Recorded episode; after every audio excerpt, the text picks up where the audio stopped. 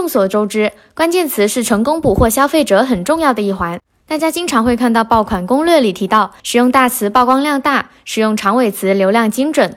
不同类型关键词带来的流量和精准度又各有不同。但是这些不同类型的关键词该怎么区分呢？今天就带大家一起从不同维度来认识关键词，助力大家快速找到最适合、最能吸引顾客的关键词。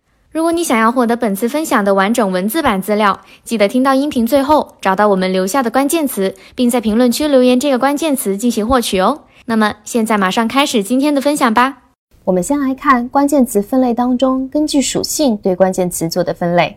在这里，我们看到以下几种类型：关键词类型，品牌商品关键词，它指的是将品牌名称和商品名称或变体作为关键词。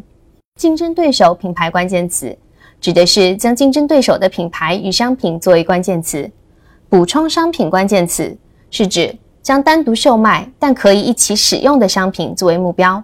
比如说，我的词是护发素，可能我的补充商品是洗发水，因为两者有相互之间的需求。或者是我的是充电插座和我的充电线，它都可以成为补充商品作为关键词去设置。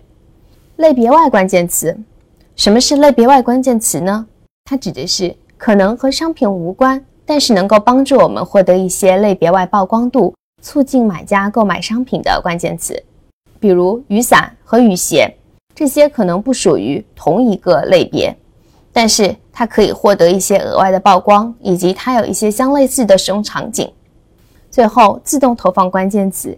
这个是大家比较熟悉的，当您去使用自动广告投放的时候，可以去使用的自动投放的关键词。接下来我们来看，根据消费者搜索属性分类，也就是我们刚刚提到的常见口语表达的关键词分类。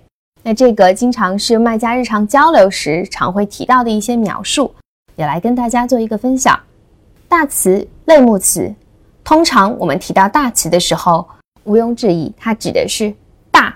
可能是它的范围大，需求相对比较模糊，拥有这样的特征，比如像 table lamp 灯、台灯，或者就是 lamp 大的灯具，它都是我们的一个大的词，也就是可能你会看到的类目词啊。通常它是一个大类，或者是一个相对有一些限制的小的类目，而这一类词它的范围也会相对比较大。第二，属性词，属性词是我们最常遇到的关键词。也是最能够帮助我们去形成长尾词的关键词。那它指的是，比如 LED table lamp，LED 就是一个属性词；bedside table lamp，bedside 也是一个属性词；或者是 red table lamp，blue table lamp，table lamp with 什么样的材质？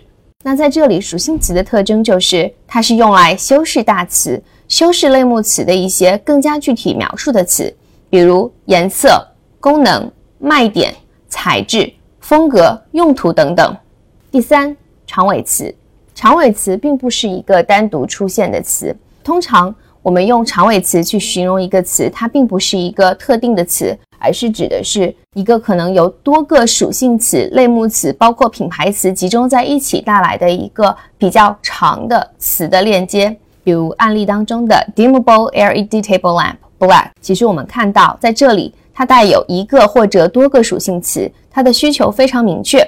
我想要一个长款的蓝色的棉质的连衣裙，那这个长款的蓝色的棉质的连衣裙也是我们的一个长尾词。通常，如果我们搜索的是这样一个长尾词的时候，我们的需求可能已经非常明确。或者，如果我在这个连衣裙之前再加上某一个特殊的品牌名。那它可能验证着我们是冲着这个品牌去做的采购决定，那么我们购买的可能性也会更大了。所以这样的词我们把它叫做长尾词，而长尾词也是卖家们都非常喜欢的一个词。最后是节假日和旺季专属词，比如 Prime Day、Back to School 等等，或者 Black Friday、Cyber Monday。那这些词它指的是一些特定的节日或者是假期。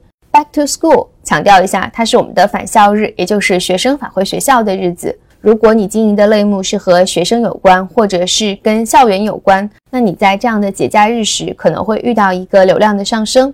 包括我们在 Prime Day、Christmas、Cyber Monday 这些特定的节日时，都可能会出现一个流量的小高潮。所以我们单独把这些词拿出来作为旺季的专属词去做投放和使用。